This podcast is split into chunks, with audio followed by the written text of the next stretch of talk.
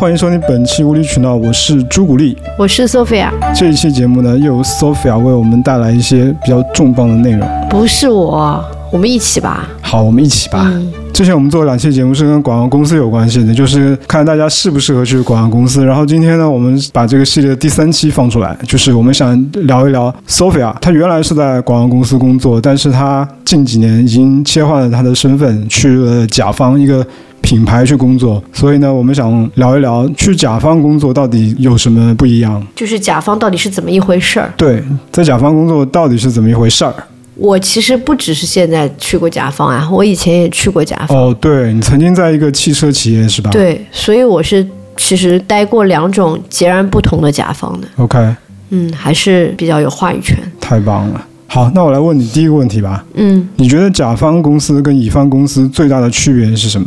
你这个问题太大了，区别可太多了，这问题太大了。除了在合同上面两个不同的签字的身份之外，有什么区别？或者或者这么问吧，甲方到底做些什么？我觉得先介绍一下什么叫我们所谓的甲方是什么吧，因为其实听我们节目的人未必了解我们现在在说些什么。就是这个，把我们我们把这个语境给理清楚一下。对啊，就是我们上一次讲的是广告公司、广告代理公司，俗称乙方，因为广告都是为品牌去做的，对，所以那些品牌的客户，我们当时就是会把他们叫做甲方。哎，这不就是那个冯小刚那部电对，影甲方乙方对，甲方乙方。呃，其实甲方特指的就是品牌这一方，品牌尤其是指品牌的市场部吧，一般。就 marketing。对，因为一般只有市场部他们会有对接的那个乙方的广告代理公司，对吧？像销售就不太会吧。嗯，当然，他们肯定也存在甲乙方的关系，但是我们现在在讲的那个甲乙方是特指那个市场部对接广告公司这样子一个关系。呃，那其实市场部在甲方也分很多，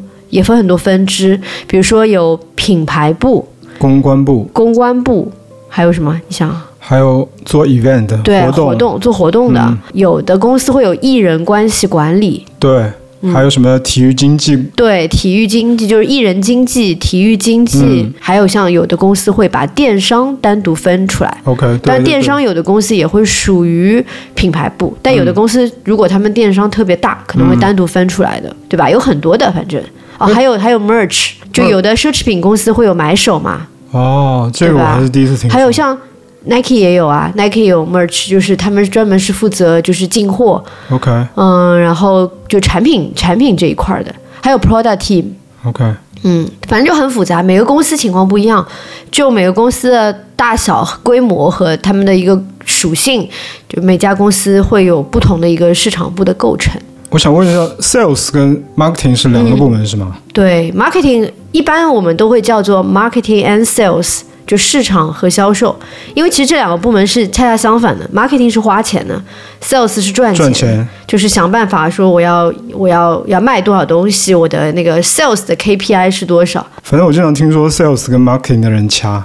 呃，就会有一些呃立场上的不一样，因为、因为市场部是把控这个品牌的嘛，所以他们会希望就是品牌能够维持在一个维持在一定的水准，和声量，对。但是销售的销售的呃指标是卖东西，就卖越多越好。卖货嘛。那你们知道，就是我最好卖的方式就是打折，对不对？嗯我就我就拿这个来讲的话，那销售肯定是希望我有一个强有力的折扣，尤其是在像这种双十一这种时候。但是从品牌的角度，其实也不光是从品牌角度，从品牌和公司财务的角度，肯定不希望公司只是卖产品，也要赚钱，嗯，也要保持一个品牌的高端感。那你就不能一味的打折。所以其实很多时候，销售和品牌会有一些立场的出入，就是为了因为各自的目标是不一样的，所以可能做的事情彼此会觉得呃不合适，这个就会有冲突的地方。但是但是好的就是团队合作，肯定是大家就是往一个共同的目标去使劲。去去努力，然后各自会有那个理解和妥协。嗯嗯。那么作为一个甲方市场部的市场经理，他的工作职责到底是什么？包括哪些？这个就是一般我们比如说呃找工作的时候，不是都会有一个 JD 嘛对，job description，对，它里面就会包括工作这个描述对这个人的工作描述。其实甲方的市场经理一般他们的日常工作会包括，呃，首先是制定品牌的计划，什么叫品牌计划？嗯、就是你这个品牌今年要做些什么事情要花，多少钱？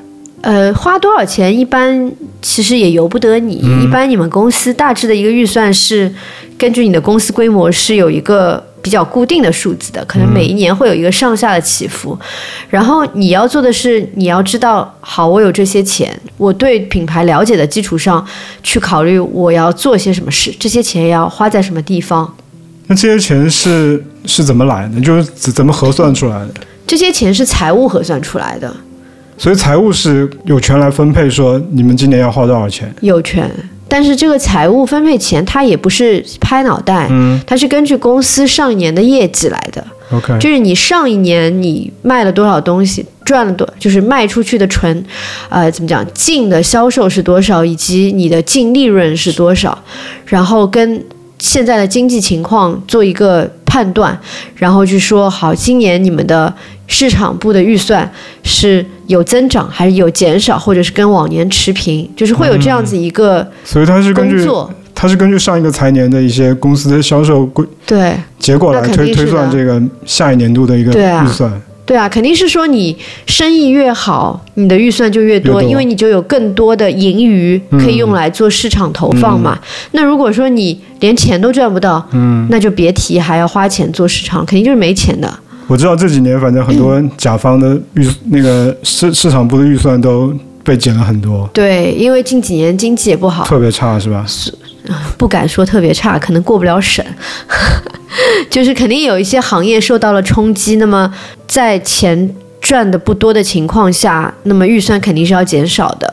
所以作为一个市场部的人，那么他就要去根据手上的预算去判断，以及品牌现在的一个现状，呃，要解决些什么问题，去做一个相应的市场的计划，我觉得这这个方案吧。我自己觉得这几年经济真的特别不好。嗯，是的。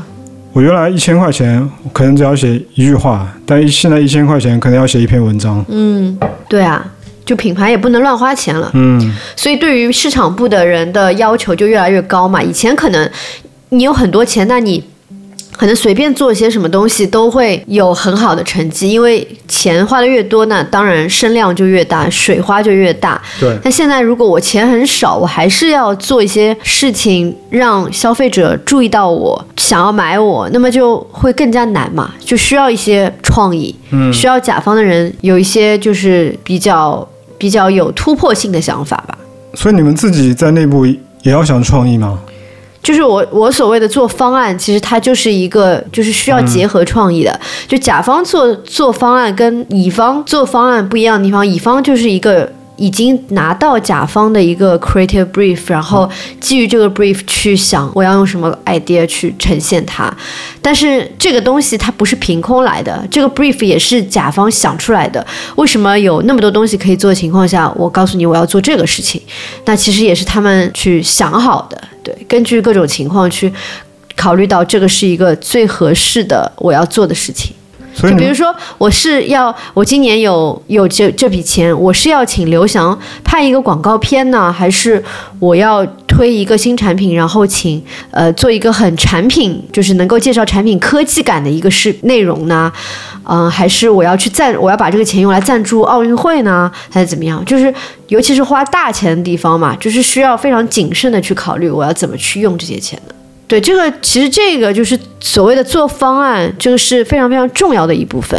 有一些就是嗯、比较 junior，就比较资资历比较浅的人，他们可能就是没有办法独立的做方案，那么他们会有他们的老板带着他们，有可能是品牌经理，有可能是品牌总监，就有可能或者是大家一起。集思广益，就是 brainstorming，然后去想出来我们一起要做什么。一些比较资历浅的人，他们也可以贡献自己的想法，以及在做方案的时候，就是也出一把力。所以你刚刚说，其实财务已经告诉你们说，你们今年有多少的大概有多少的媒体，大概有多少的市场部的预算，对，那你们为什么要去做这个方案？这个东西做出来是用是用来做什么？是给广告公司看的吗？呃，不是啊，是定我们今年要做什么。你的意思是说这个钱和钱的关系吗？对，就是已经你们已经知道大概有多少钱，然后这个方这个方案就是去怎么说去分配这些钱是吗？对对，去分配这些钱，这个两个里边涉及到两个，一个是在项目上分配，呃，其实涉及到三个，一个是在项目上我如何去分配，就是我到底是在刘翔身上多花点钱，还是在奥运会身上多花点钱，还是在活动身上多花点钱，这个是我要规划好嘛，不然的话，我每件事情都花百分之三十的钱，那我岂不是只能做三件事，对吧？你要想，可能我要做三件事，其中有一件事情是最重要的，我希望最多人看到的，那么我要花百分之七十的钱去做。另外两件事情，可能他只要花很少的钱，但是我可以持续的去呃露出，比如说是社交媒体。那我可能花百分之十几的钱在这些事情上面。第二个就是在时间上如何分配。我们讲一个很重要的一个词叫做 moment，就是时机，就是 marketing 里面很重要的是说我在什么时机去做这件事情，然后这个时机往往跟产品的上市时间有关，这个就是比较难以去规定，因为其实市场产品部的人，他们什么时候能够把这个新品做出来，可能也不是你预料之中的。那么当这个产品做出来以后，嗯，我们大概有了一个上市的时间以后，这个时间就会成为一个品牌比较重要的时间，因为新品是很重要的嘛。然后第二个时机就是一些重要的时间节点，比如说是一些节庆。呃，如果你想要去做一个女生的东西，那么你可能会很在意，就是三三八这个节日，对啊。如果你想要做儿童的东西，母亲的东西，你会在意母亲节、儿童节。然后可能有一些市，就是呃市场上大家关注的一些节点，比如说，如果你是一个跟游戏有关的东西，你会去关注一些游戏赛呃一些赛事的那个节点。对吧？然后像那种什么 China Joy 啊这种展会，对展会，就年轻人关注的一些东西，就所有的这些东西就统称为 moment 嘛。moment。然后我们会根据 moment 去判断，就是我今年的钱在呃大致对大致在什么时间去花，也不是说我每天都在花钱的，哪有那么多钱给你花呢？对吗？然后这是第二个，第三个其实是像我们这种跨国公司，就全球性的公司，其实还存在一个。地域性的金钱的分配，因为当财务和可能有一些呃，就不光是财务吧，能有一些就是高层，他们决定了今年我们整个全球的预算是多少以后，其实每个地区是要去分的，呃，这个其实是有一个过程的，就是北美、欧洲、亚太分别要怎么分这些钱，对吧？就是大家就要去拿自己的 plan 去 pitch 了。这个就跟广告公司 pitch 是一模一样的。来来翻把这句话翻一下中文，因为可能很多听众都不知道你在说什么。哦，我刚说了什么？就是拿自己的方案，拿自己的 plan plan 就是方案，pitch 就是去比稿，就拿自己方案去抢钱，需要钱，对，要钱。那你可能这个，比如说我打个比方，日本。在我们公司，如果可以可以说是就是生意不是很大的一个地地区，但如果说你觉得我这个都是瞎瞎讲的，大家不要跟实际情况做对比，就是它都是捏造出来的。那比如说今年有世界杯，如果正好有一个正好日本的足球又是进世界杯的，对不对？然后有一个球星是我们签约的运动员，或者我们没签，但我们觉得我们有一个机会可以签他，那么在世界杯的时候，我们就可以做一波。他的 campaign 就是对营销，那么其实日本就可以拿这个作为一个 idea 想法去比稿，就是去要钱，但是他不能只说我要签这个人，他要做一个方案出来，他要说为什么怎么用，对，为什么这个这个时机是对的，这个人又为什么是对的，然后我要是签他，我要花多少钱，大概会做些什么东西，对，大概会做些什么事情，有一些什么比较呃高层。就是高层 high level 怎么讲？高水高水准，高水准高水平 high level idea high high level 的那些 idea，就是还不是很深层次的，就是比较框架性的一些方案，还没落地的那些，就是还比较讲到执行层面的，对，还在飘在天上的那些方案。那其实甲方不需要想很细的方案嘛，就可能需要到和 agency 一起去呃碰这个 idea，对对对。但是我在内部的时候要有一些。大致的想法，这些想法其实就会变成后面给到 agency 的 brief。你能不能说一个具体的 case，让大家感受一下。就比如说你想出一个什么 high level 的 idea，然后跟广告公司人最后碰出一个什么样的 idea？三年前，三年前我们公司上市了一个跑步哦运动耳机，对，然后我们当时觉就是做了一系列的市场调研，然后觉得说，嗯，在中国这个运动耳机我们可以主打两类人群，因为这两类人群是可能是这个耳机使用的重度消费者，对最最大的一个消潜在消费者，最大的一个消费群体。因为如果说你这个耳机有很多人会有有一些人会用，但是这个群体很小。打个比方，打网球的很小，那么其实也不是很合适嘛，因为你市场就是从市场营销的角度来讲，你会希望越越多的人看到，越多的人感兴趣越好嘛。当时我们定的其中一个人群就是跑步人群。我能插我能插个问题吗？你插？就你们是看数据看分析出来的？嗯，对。是是哪个运动人群是吗？对。所以这些数据是数据公司提提供给你们的？一般的话就是媒体媒介公司。会提供，因为媒介公司他们不是会有各大平台的一些用户数据会跑数据，对，所以一般是找他们。但是有些公司有钱的话，他们可能会去找那个调研公司，什么尼尔森这种，对，AC 尼尔森。对，那我们如果没有钱的话，就 对，就现成的数据。所以跑步人群的话，那我就要就是想办法去让他们了解我们的耳机嘛。然后当年又有那个上海马拉松，所以正好实际上我们的产品上市的时间是可以说是对于一个马拉松的跑者来讲，他们从。开始训练就会接触，就可以接触到我们的耳机。然后就是他如果说一直戴着我们耳机训练，正好是一个非常完美的一个训练周期，到马拉松的这个时间段。哦，刚好就是上马前的那那段时间，你们半年嘛，半年你们要发布那个产品。对，差不多半年。差不多，差不多。对，嗯，然后我们为什么考虑马拉松跑者而不是休闲跑者？其实也不是说完全不考虑，但是我们希望这个广告吧，或者这个呃市场营销的内容，能够让大家觉得哦，连马拉松的跑者。都会去用你的耳机，那么就说明你这个耳机是表现很好，对，非常棒的。所以普通的人、普通的跑者也可以用，肯定没问题。就是很很多时候做做这种运动的东西，都从最上面的对，有一种做法就是从金字塔往下走。对，没错，就是 from the core，嗯，呃，to to mass，就是这样子，从核心的那个人群。那你其实跟明星差不多，对吧？跟明星差不多。你看到明星效应，就跟运动员效应是啊，你就看到 NBA 那个 LeBron 穿这双鞋，你就想去买这双鞋。对你看到一个这种很有公信力的人，对，他都在用你的产品，那你肯定就觉得他是一个很好的产品，就直接背书了。对的，那就跟明星穿奢侈品一样，你就会觉得哦，很高级，我也要去买这个东西。嗯，所以当时就定了这样的一个策略，定了这样一个策略，然后有一个 brief，对吧？有一个 brief 就是把我刚才讲的东西，其实就是揉在一起，对，然后包括预算，还有我们的一些自己的一些创意的想法，就比如说我要做多少期内容，做找多少个人，有有这样一些大致的东西吧，然后丢到创意的手上，然后创意就开始想。他要找哪些人做几个片子啊，或者是做一些平面啊什么，还有具体的节奏，就是什么时候上什么东西，它其实也是有个有一个故事线的。对，嗯。这是一个例子，就说品牌怎么样去规划自己要做什么。但是其实这个是一个很项目里边的一个例子，对吧？我前面讲到的是一个整体的规划，就一个全年的规划，这个就要更加更加大一点吧。这个往往是要一个团队一起做，一个人也不太好，因为就大家团队每个人都有自己想法，你肯定是要要考虑到每个人的想法，然后大家一起做出一个品牌的方案来。其实讲到现在，我们还是在讲。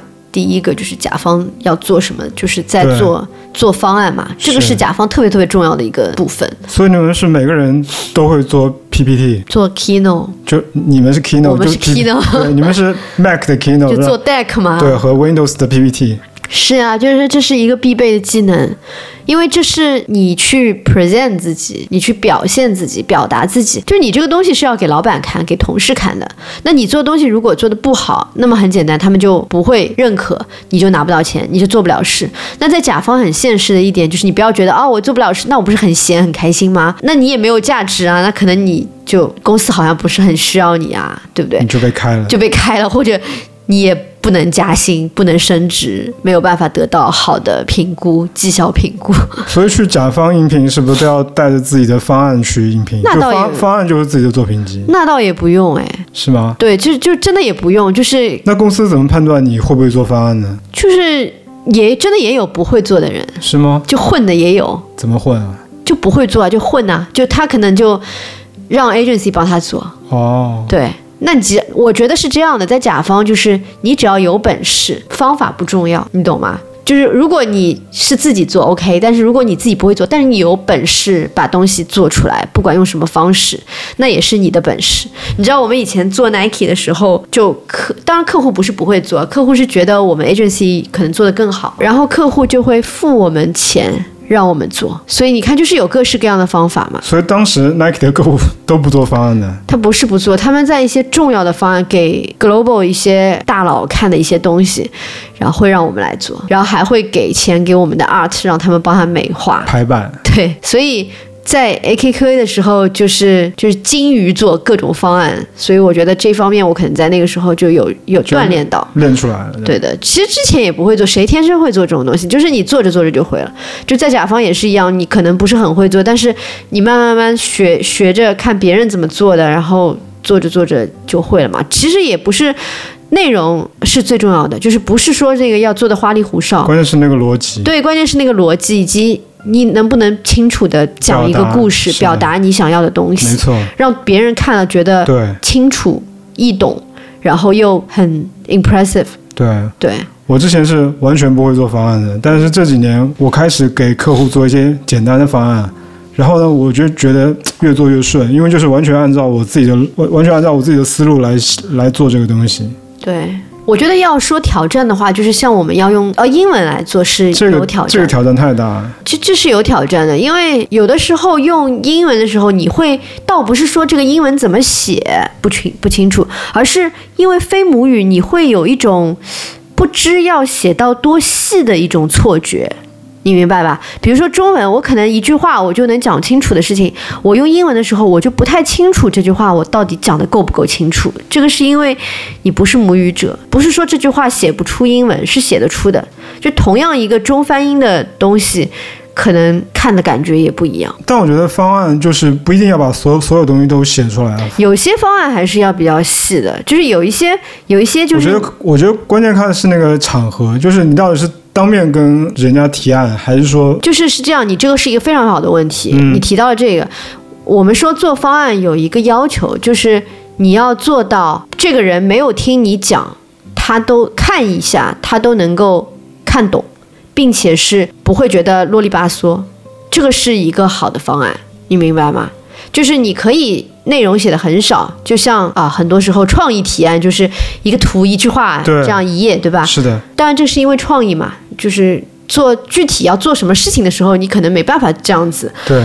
但是不管怎么样，就是有人去听你讲的时候，你其实可以做简单一点，对，因为你会讲。没错，但是这不是一个好的方案，就是当你去发给别人的时候，它未必是成功的。对，我觉得可能我们刚才在说的这种简单的方案，它可能不能说是方案，它就是一个提案的一个提示，一个提示板，对的，有点像那个苹果发布会那种，每每一页都是很大的一个图，然后可能就是配两个单词。这个很好做，对，这个非常好做。这个好做，这个只要你别擅长做这个有个。内容。你会讲故事就没问题。就很就可以做，但是做方案完全不一样。做方案你还是要说清楚对的，对对对对，但说清楚这件事情又不是啰里吧嗦没有重点，因为当一页上面太多字的时候，没有人会去看的。所以你怎么样去提炼重点，让对方去看？怎么样用图和文去做一个结合？嗯包括你这个标题要多多大？你这个标题是很很多时候这个标题其实就是一个故事。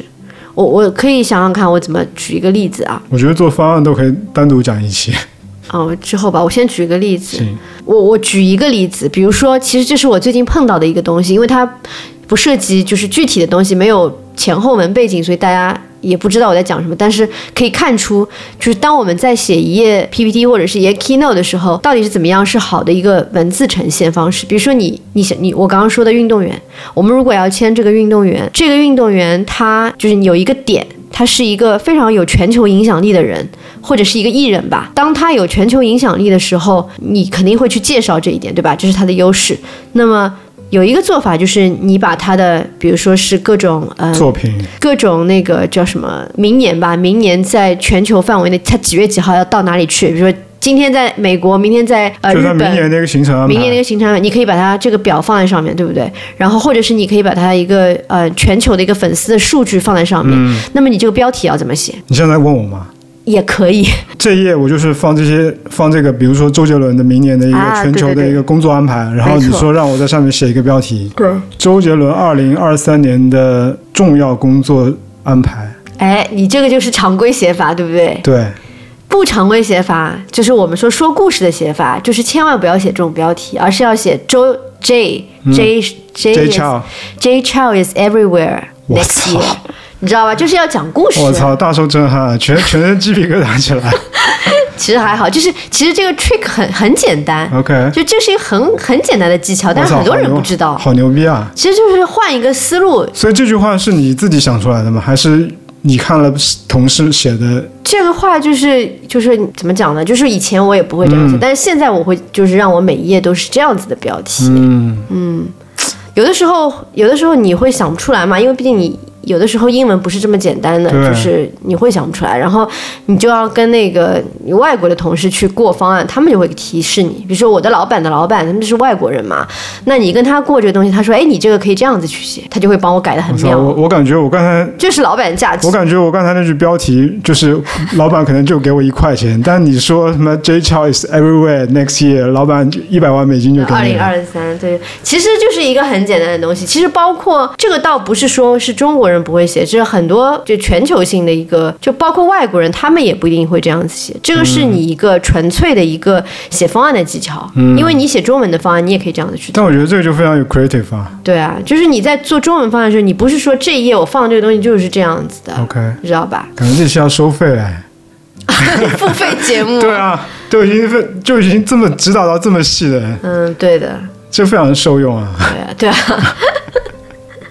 大家可以回顾一下自己手上的那个各种 PPT、各种 Keynote，看看有没有可以改一改的。改一下，改一下，改一下，对，把它卖掉了。对的。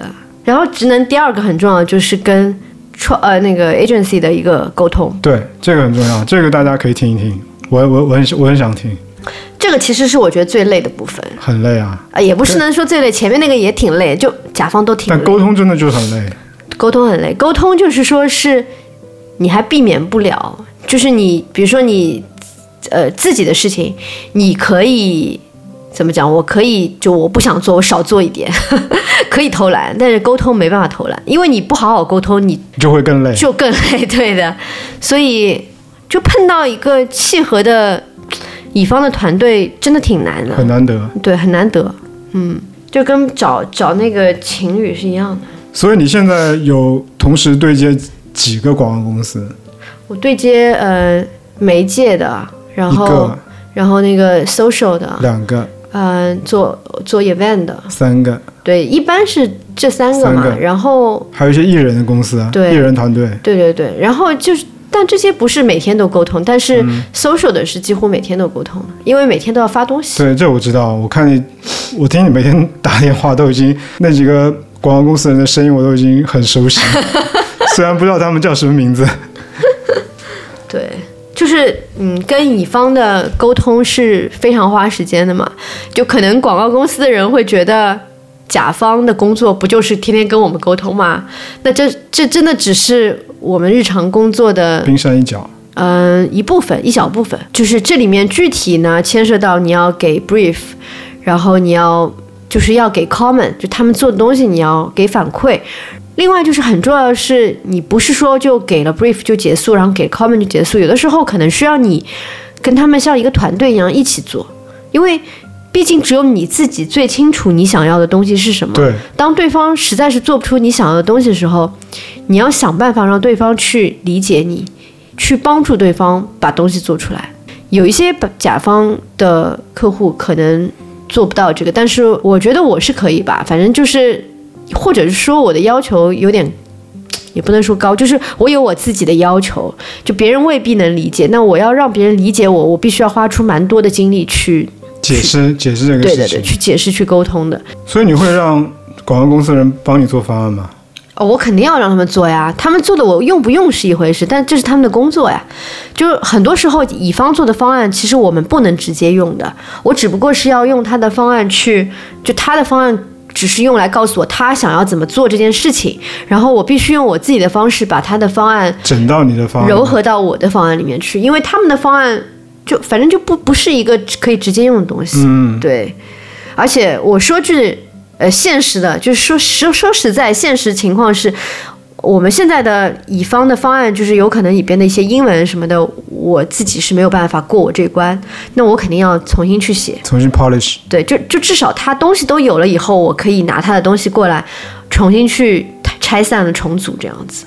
然后另外就是说，他的方案做好了，我知道他知道要怎么做，那么我就有信心去提给我的老板，因为当我不知道我的想法要如何落地的时候，我是没有办法去提的。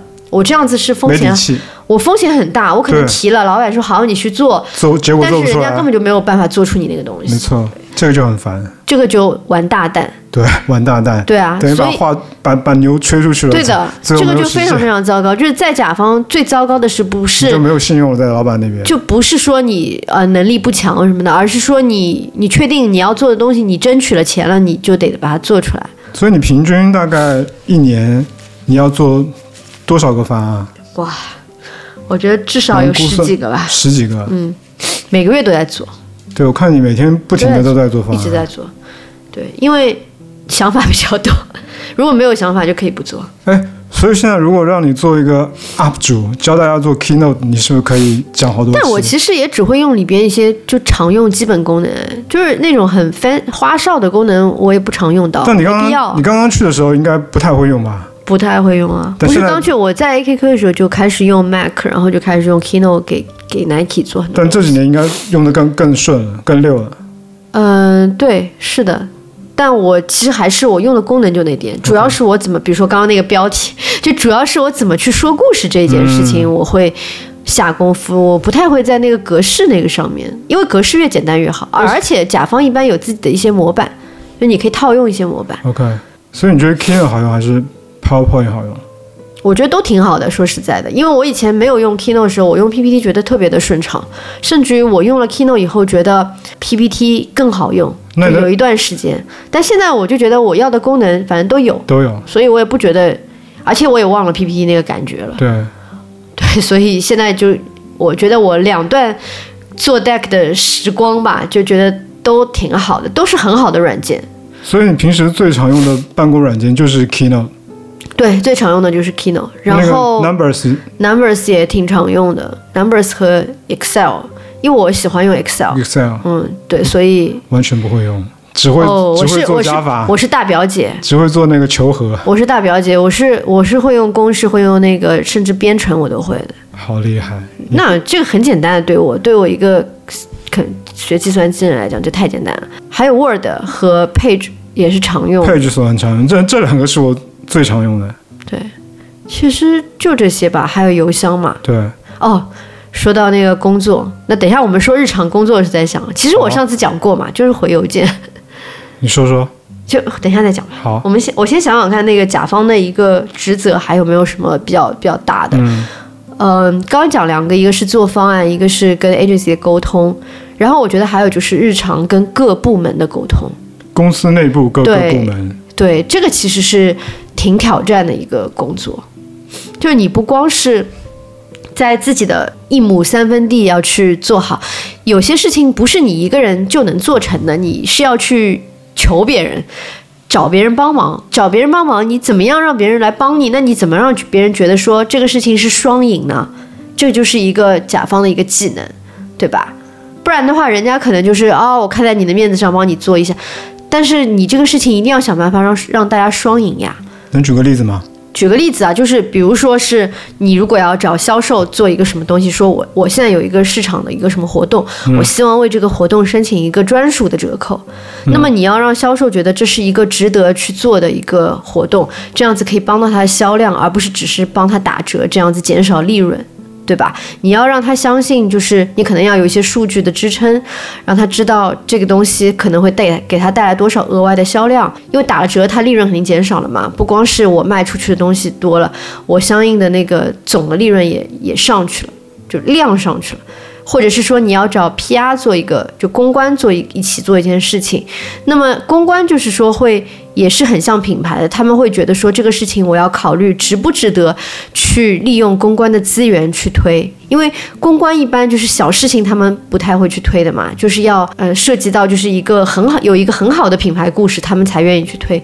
你有艺人的加持，你有一个什么什么很好的故事，然后他可能会去利用一些他们的公关资源，找媒体的嗯媒体还有那些媒体老师，对媒体老师去去帮你去推。那因为他他们要找媒体老师，媒体老师也要觉得这是一个我值得去发的稿，不然我为什么要免费帮你，发这个稿呢？拿到那个 benefit。对啊，就是所以你就是想问题，就不是说像呃一个很简单的说，我这个事情我觉得我要做，你们都是应该来帮我的，没有没有这回事儿的，就是一定要是大家双赢。都有利可图。嗯，而且即使没有利可图吧，就是你的沟通技能、你的为人处事，怎么样让别人喜欢你，对吧？就不要来讨厌你，这个也是挺重要的。不然，如果人际关系不好的话，那就也很难在甲方。那我那我就不行啊，那也没有啊，你不是很讨人喜欢吗？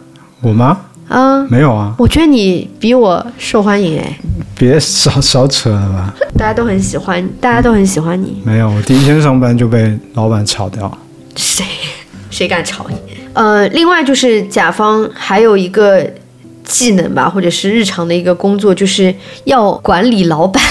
管理老板哎，怎么管管理老板就是你不要什么事情都去找老板啊。对吗？你就是屁大点事情都像在甲，像在乙方就不一样。像在乙方就是我什么都要让我老板知道，因为大家要保持一个同步性嘛，对吧？我不能说我自己在那里做事，我老板不知道，然后客户打电话给我老板的时候，我老板一脸懵。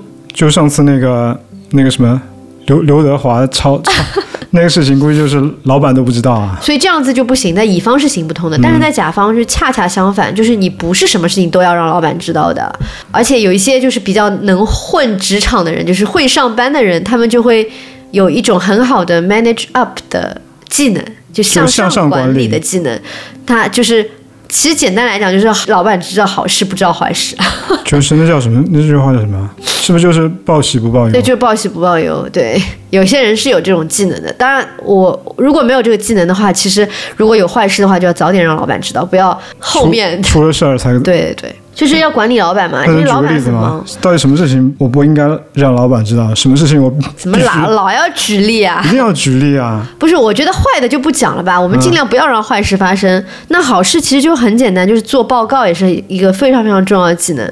有些人做好的事情，这个事情做得非常漂亮，但他不会做报告，他不会让别人知道自己做了这些事情，就比较默默无闻，然后害羞。嗯，不行，就是你一定要知道，比如说我要做一个活动，那我其实，在做这个活动之前，我就要让所有的 agency 就告诉他们，当天做活动，你们就要第一时间把所有数据给到我，然后呢，我们的数据的报告模板。就要全部做好，到时候数据一拿到就往里填，填所有的文字都要提前写好，然后就是要写的非常非常牛逼。然后呢，操，这是很基本的嘛，对不对？你你做的东西，你要是你要让别人知道你做的很棒嘛，然后你要发老发给老板，然后你要 CC 老板的老板，这样子老板脸上才有光。OK，哎，如果你光发给老板有什么用啊？你们这宫里的事情真的太好了，让老板老板看到，要让皇上看到。对，那大臣才有光嘛，脸上对对吗？如果如果说这个表现没有你想那么好，你也要想办法挑好的地方去讲。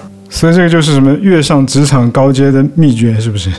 这个都不一定能跃上职场高阶，但是这是不被淘汰的一个必要的一个技能。嗯，一定要让老板知道你做了什么事情，一情。定要有，对，一定要会是，包括就是做这种 re report 也要会说故事。其实，在乙方也是一样的嘛，只不过在甲方就更加需要这些。我随便乱说啊，就如果你掌握老板一个什么私生活的什么把柄，你是不是可以以这个去 不行，相威胁老板？没有这个能力，好吧，这是宫斗剧了。这是宫斗啊！我一直听起来就觉得你们在宫斗，没有，我又没有，我没有讲宫斗的东西吧？但挺好玩的。没有，那些我们就不讲了，在节目里面。好吧，那我觉得我们接下来就可以讲日常工作了。嗯就在在大家知道一个市场部的人大致要做一些什么，身上担一些什么责任的时候，你其实就可以讲日常工作。日常工作，我觉得很重要的部分就是看邮件、回邮件、处理邮件！对我这个已经讲过了，就是每天必要要做的事情，就是你要把你必须要处理掉的事情处理掉，对吧？第二个就是要开会，开很多会，因为你做的所有事情都是跟人的沟通，所以你必须要开会跟别人去讨论事情，review 东西，就是去过已经做好的东西，然后去解决问题，然后跟老板汇报方案。对吧？所有这些都是要开会去做的，所以在甲方就是真的是从早到晚开会。就邮件跟会是两个无法避免的东西。在开会是主，开会是那个叫什么？今天的一个有一个日程，对吧？然后在这个会议之间，就是见缝插针的回邮件，就这样子一天就过去了。然后有的时候你要做自己的方案，做自己的东西，你就没时时间对你就要有一个，就是也是一个小诀窍吧，你把你的日程表 block 掉。就是我会把我的日程表一个下午，我就把它放一个会议在那里。其实是我自己要做事，那别人就不能定我那个时间。OK，就别人不能跟我在那个时间约约会，约会，那我就可以在那个时间专心做我的事情。你一天要开多少个会啊？其实一般平均的话，五六个，嗯现在还好，现在没那么多，三四个吧。三四个。对。但每个会都会，也不是很长，对吧？有的会很长，有的会很短，有的会就三十分钟那种，你开过最长的会是多长？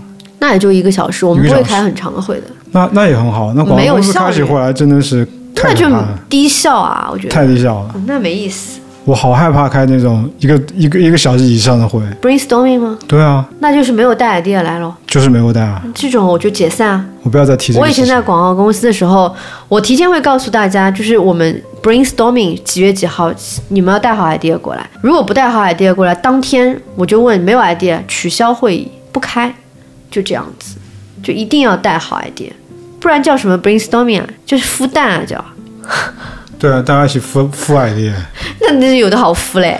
找一个农场铺一些干草，大家一个人像母鸡一样蹲在上面。对的。然后我要我要回应一个就是很多乙方的迷思，就也是我以前的迷思。我以前觉得甲方的人不要太轻松啊，他们就是看看我们的东西，给给 comment 就好了呀。首先，甲方的人的工作不只是跟乙方相关的那一那一那那一摊，这个我前面已经解释过了。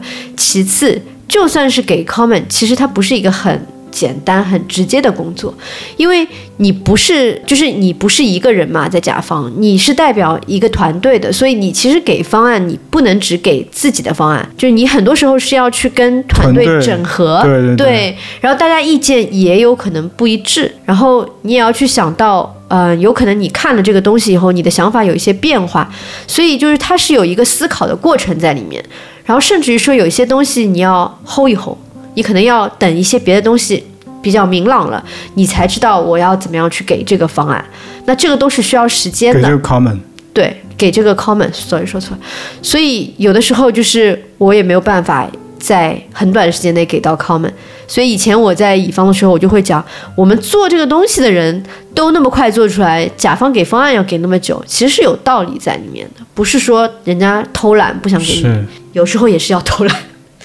想缓一缓，我觉得给 comment 真的非常难。很难啊你。不要说甲方给乙方，就是乙方内部，如果作为一个作为一个什么创意总监给下面的一些 comment，我真的有时候也也不知道怎么给。有时候还不如自己写自己改，对不对？对，大部分时候就觉得没法给，自己写吧。我有的时候就是，比如说文案，然后方案这些，因为我很多时候都自己改了。因为给 comment 我自己都觉得太主观了。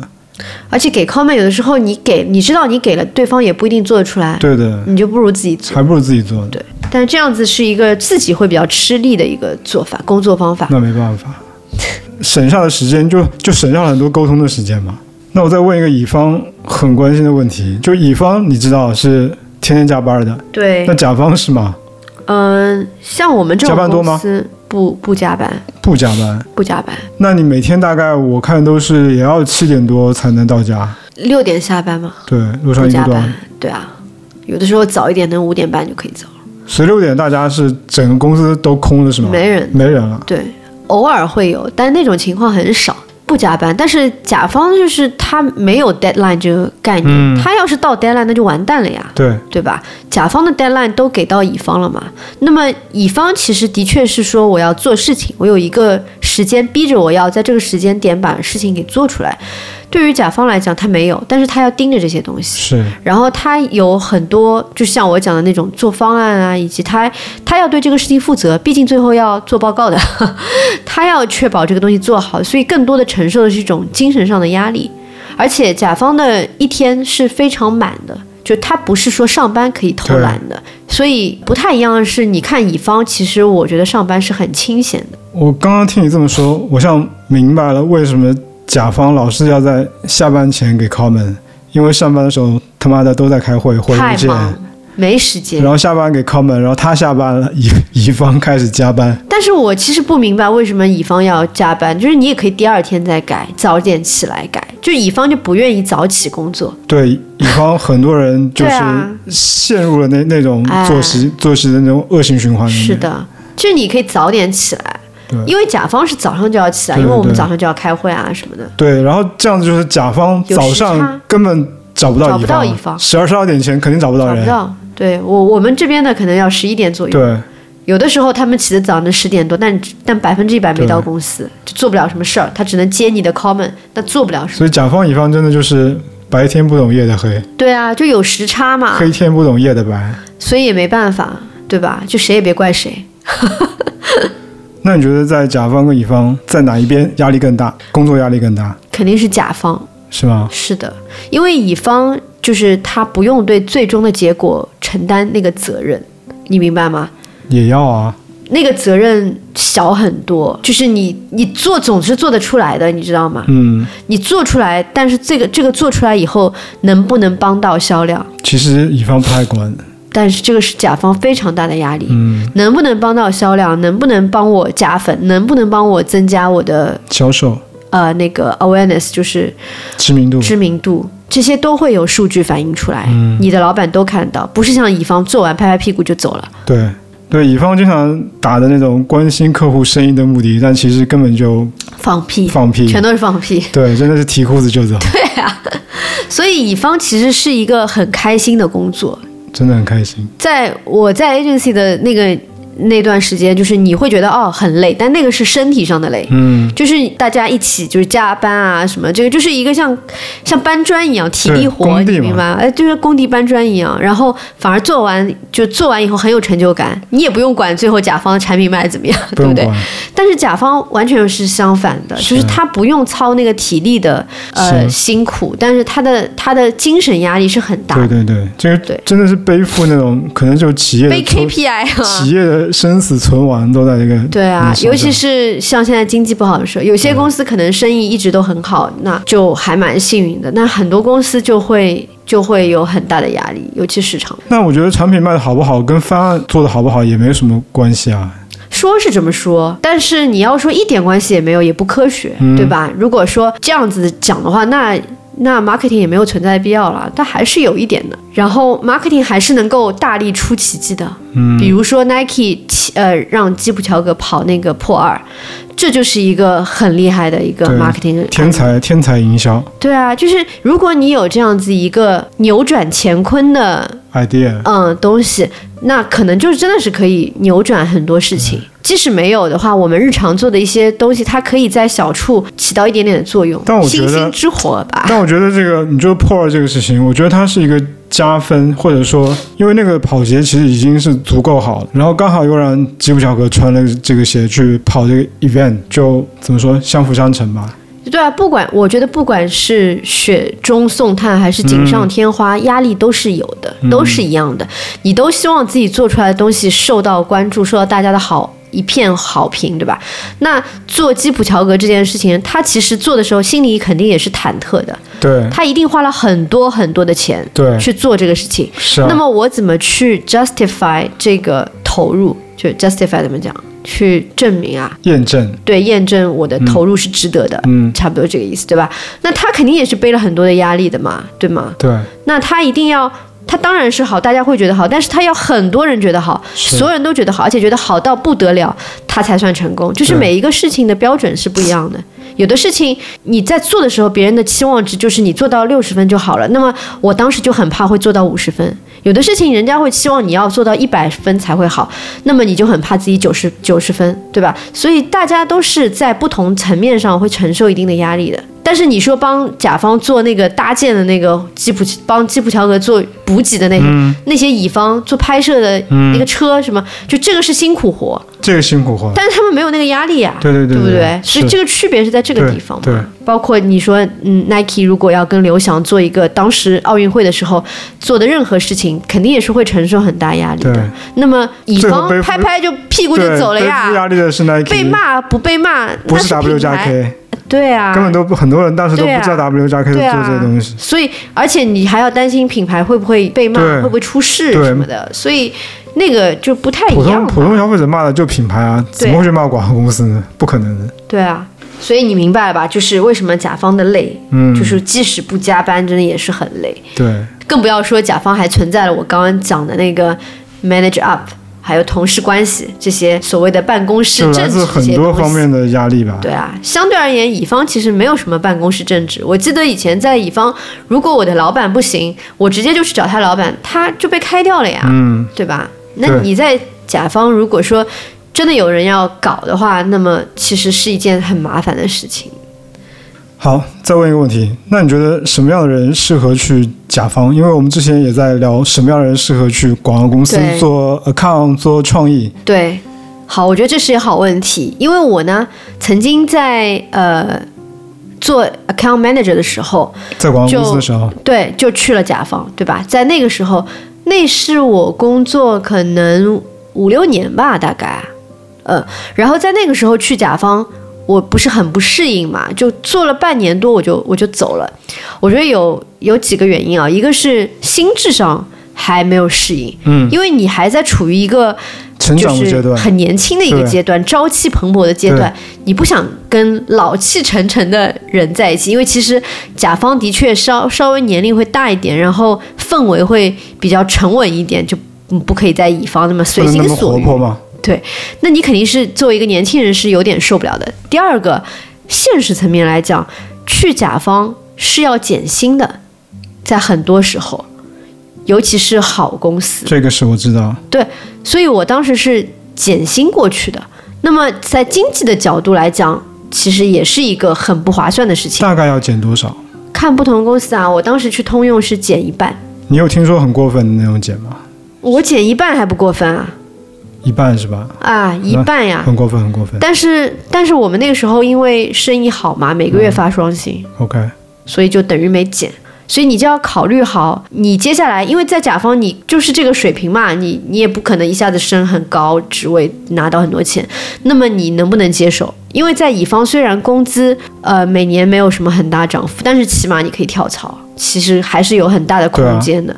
所以我当时的想法就是我要先回乙方，然后等到我的工资、我的收入达到一个比较好的一个水平了，我再去甲方。那么那个时候减薪，我觉得也是可以满足我的生活需求的。所以这是非常非常现实层面。我就觉得说，年轻人不要去甲方，然后年轻就是到你的资历以及你的收入到一定程度的时候，你有你也有积蓄的时候，你再去甲方就比较心里比较稳一点，然后你的心态也会很好。其实钱是决定心态的，就我们说工作都是一样的，只有钱够多，你才能够撑撑下去嘛，就做各种才可以顶住。才可以顶住嘛。所以如果说你去甲方，但是你的钱就觉得自己不太满意的，就不要去。啊，钱是第一位。我因为我觉得这是一个很大的问题，有很多人会因为说哦这个品牌很好，这个机会很难得，我去，然后减薪我也去，其实做不久。嗯嗯，然后你如果说，比如说你到了三十五岁左右，你再去，那么有可能这个时候你的收入已经比较高了，然后你再去减薪，那么它也不会减得很厉害嘛，嗯，因为基数高嘛。然后甲方另外一方面就是，虽然你也不能一天到晚跳槽，因为这样不稳定不好，但你每年会有一个比较稳定的工资的涨幅，这个是比乙方要好的。就乙方有的时候就不给你涨了呀，经常啊，就完全一分都不涨，对，然后你就不不得不跳槽。大概两三年都不涨。对，然后甲方就虽然少，但是每年还是有一个抗通胀的一个涨幅，所以还是合理的。就为什么人家说甲方是养老啊、稳定啊，其实基于它的一个现实的一个福利，对，的确是希望让你长久的在这里待下去。他不想让你养老，他也想让你干活，嗯，但是他的福利的确是为了让你长期的留下来而准备的。那甲方的其他福利是不是也挺好的？我们公司挺好的，不是所有的公司都好是吧那肯定啊。？OK，但是应该一些名声在外的一些大公司都还不错，九百强嘛，啊，五百强，对，都都好，都挺好的。因为甲方都有一些，就是我讲的一些固定的每年的涨幅，然后生意如果不是特别差的话，应该会有一些年底的奖金，对吧？然后另外甲方都是有自己的产品嘛，那你也可以内买，这个最爽了。嗯，对，像那种化妆品，对吧？有很多人都很喜欢。对然后奢侈品你可以买包包、衣服什么的了。对啊，对，所以这些就是这些福利是乙方没有的。而且你们的食堂我去过，我觉得很好。呃，对，然后关于这些，就是可能是我们公司独有的一些福利。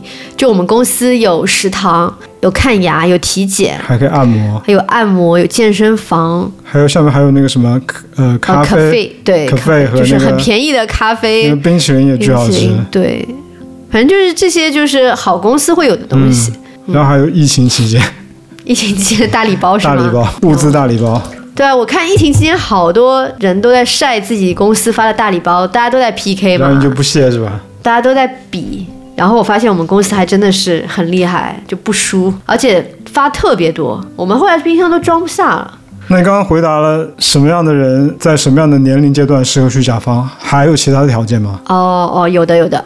我觉得，嗯，就是我想想啊，就是怎么表达，性格啊什么？性格对性格很重要的。就是其实像我讲的，就是心浮气躁的人不太适合在甲方，因为在甲方就是会不得不接受一些嗯身不由己的事情，比如说。如果大的公公司的大方向是这个样子的，然后如果你的老板有很强烈的一个主观的一个想法，然后你可能没有很多施展的空间，那么其实会比较压抑。但我觉得这个可能也要看你找工作的时候，你要去明确这个团队是不是适合。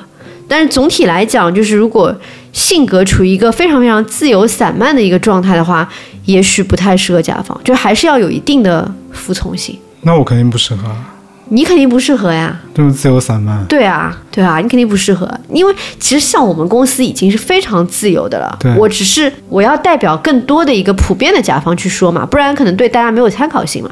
所以我觉得很多公司都是有很多的局限的，比如说你在车企，我们以前你就是经常要有饭局、酒局这，个好讨厌啊！跟经销商要有应酬这种。对，那你如果是我不干，那不行呀，对吧就？那种社恐不行啊。对啊，所以我觉得很多公司都有这种这种问题的。嗯，如果没有做好这种具有服从性的这种准备，其实是不适合去甲方，很不开心吧？别人也会很讨厌你。然后能力层面来讲啊，我觉得甲方如果我看一个人，他我要面试一个人的话，我会看这个人有没有就是独立的那个自发性。自发的去想东西，然后做事情，对的，就不是说我给你做什么，然后哦你做一个，而就是不要说在后面踢下你屁股你才去做，对，而是说会有自主动的自。己新颖的想法，然后主动的去提自己的想法，哎，这个很适合我哎，主动提案。主动提案。对，甲方就是不断的主动提案。对啊，这个特别适合我。对，好矛盾啊我。我觉得这个是一个非常非常宝贵的一个品质。然后，另外我很看重的一个品质就是正直。正直，啊，对的，因为我们其实都知道，在甲方就是关系同事关系会比较复杂嘛。那我觉得不管怎么样，就是要做一个正直的人，不要害人，就是要呃做好自己的事情。防人之心不可无，但是不要有害人之心。你说到这个关系，我在想，广告公司的关系大家都会比较单纯一点吧？就像朋友一样。对，那在甲方真的是会有那种宫斗啊，或者说塑料同事情吗？会，就塑料的还挺多。很多是吧？嗯，但是我觉得我还是很幸运的，就是我们的公司的氛围相对而言肯定比其他的一些甲方要好很多，所以我还是交到朋友的嘛。就是你看我们之前有一些已经离职的同事，我们现在不也还是朋友嘛？所以关系。就是就是，我觉得看你是一个什么样的人，你是你就会吸引到什么样的人。对我们有很多有有一些塑料同事，那我就不要理他，我就不想理他呗。那如果说你对别人很塑料，那别人因为那个人是塑料，对吧？我就不想理他。那如果我自己做塑料，别人就不想理我，我肯定交不到朋友嘛。嗯你真诚的待人，那么和你同样真诚的人，他们就会跟你成为朋友对友。，那还行。对，那还行，实在没没没朋友也也无所谓，无所谓，无所谓，真的。我觉得还有把这这就是说，摊事情做好就好了。对，在甲方就是你不要抱着去交朋友的在心态在乙方其，实也是，也是也，但是是在乙方就是更加容易交到朋友，对对对因为大家没有利益关系。那么在甲方，你就千万不要抱着一个哦，我跟你是朋友的一个嗯心态，其实这样子往往会被人会，捅了都不知道。而且不太好，就是。就是大家不要讲交情，因为在嗯工作中就是就事论事。对，因为就算你们俩关系很好，但是可能我们在工作上就是有不同的立场。那如果你关系太好的话，有的时候闹矛盾也很尴尬。所以就是在工作中还是要保持一个比较职业的一个状态，专业性的一个状态。嗯，然后你们在工作外可以去可以去交朋友什么的。那你到甲方之后，是不是有点开始就怎么说，换了一个角色之后，开始理解当时那些甲方的一些让你不理解的所作所为？没错，非常理解。因为我觉得就是我我可能是一个比较作的客户，嗯，就可能是一个这是一个比较作的人，哎，对，比较作的人，就比如说，就是给 comment 对吧？以前我们会觉得说你 comment 给的不够清楚，然后我发现我的确有的时候是给不清楚，就是要的是一种感觉，对吧？那我我我能做的就是我尽量表达，如果你真的给不到，我就自己改啊，我我就只能自己改啊，但是我不能不说嘛，对吗？然后这个可能就是说乙方会觉得我挺烦的，但是我我现在就觉得没办法，我也理解以前我很讨厌的客户，他们可能就是真的就是没办法，而且他们要求就有自己的要求，对。不妥协。对，但我也可以不改，我也可以就这样子就上，但我还是想要尽量达到自己的要求。对，嗯然后比如说 last minute 给 comment，要给那个给 brief 说晚上五点说我今天晚上要这个我也做过，那也没办法，就是你要是真的做不出来，我们再想办法。但是我觉得我很幸运，就是我的 agency 比我好。我以前是六点钟就说我不做，但我的 agency 会帮我做。因为现在太卷了，如果他们不做，他们不做就换人。很多公司舔着脸都要上来做。，对，然后反正我很感恩我的 agency 的小伙伴，虽然我脾气不太好，但是他们还是很好。就我以前觉得有的客户怎么脾气那么阴晴不定什么的，我觉得我也是。对啊，我在旁边听你说电话，我 我也是，就如果这个人不是 Sophia，他妈我一巴掌呼上去，就这么夸你你。怎么这么作？对啊，但是就是有原因的嘛，反正是是是，对。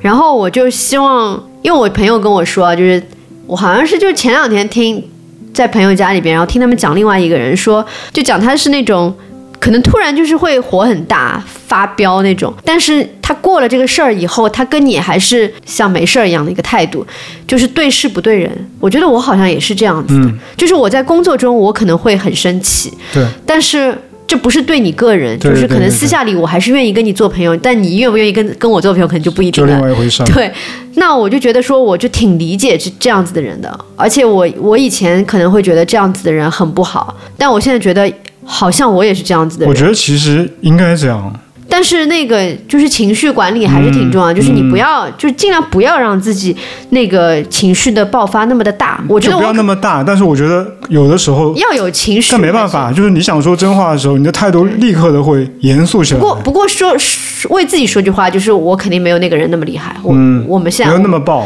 没有那么爆，我没有那么夸张，就是我还是会比较理智的。就他是那种扯着嗓门的那种，我肯定还没到这种。那那个比较，但是我会过很，但是我会很 frustrated 有的时候，嗯，就是真的是心力交瘁，跟你讲话我就已经就很无力那种嗯状态，我会的。所以就是很理解吧，就觉得做甲方太不容易了。真的，嗯。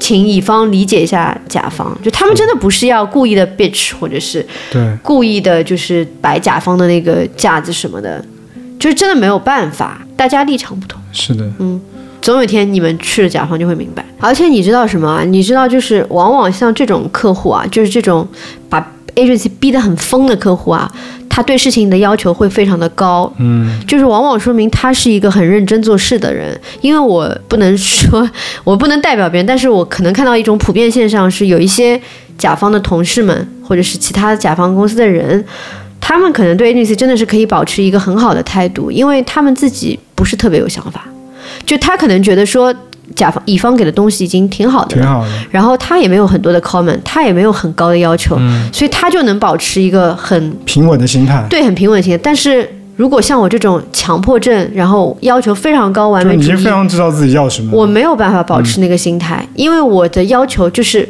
我甚至于会不断的要求自己突破。那么我怎么能要求你一直保持这样的状态呢？所以就是我觉得大家要看到事情的两面性吧。嗯，你可以开开心心的工作，但是也许你做不出什么好东西来。就是为什么乔布斯把人逼得很疯嘛？因为他的要求真是高于常人。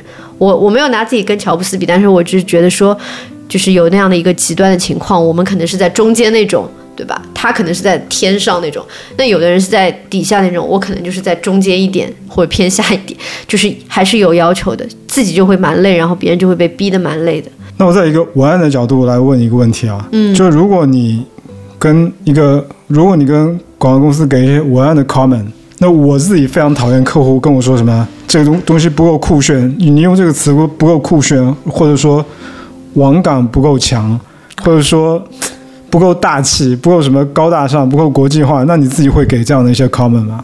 给我你刚才说的那些我都不会，嗯。我就直接说土，土，对。它土也是一个非常我不会说如果你文案里出现酷炫两个字，我就会说这个也太土了吧。OK，就是我不会说酷炫，因为酷炫这个词就很土。然后我也不会说什么，你刚刚说什么什么高大上、国际化、冲击力不够强，国际化，我可能会讲那种有点土，反正我就会觉得有点土。就就我经常讲，但我真的觉得文案有时候收到这样的 comment，就是真的是很懵啊，不知道该怎么改。嗯，但是我对 agency 可能比较了解我了，嗯就他知道我讲的是什么意思。如果他不懂的话，他可能在问我吧。但如果说我样样都要跟你解释，那就没有默契嘛。对因为我们长期合作了，有的时候你也不用讲那么具体，人家是 get 到的也，是对啊。我来问你啊，那你听下来，你想去甲方吗？不想 为什么？不配啊。除那如果你配呢？我觉得，你会向往吗？我觉得如果你们公司要我去，我会去。你说苹果嘛，对 去试一下吧。对，就安安静静的做一个文字工作者吧，这我还挺喜欢。嗯，是的，其他其他公司就算了吧，嗯，Nike 不去。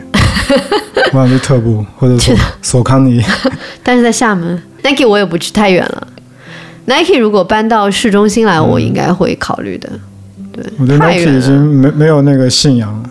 我倒还好啦，不是信仰不信仰的问题。如果钱给够，我还是愿意的。嗯，只是太远了，我不想浪费路上的时是间。你你应该去那个俄勒冈的 Nike。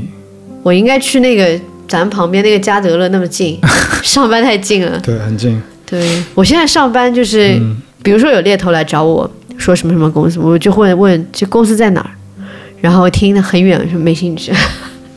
行吧，我觉得今天就到这里吧。对我们一个甲方一个乙方坐在一起聊了一下甲方乙方，对，然后今晚我们要睡在一起，咦，什么东西？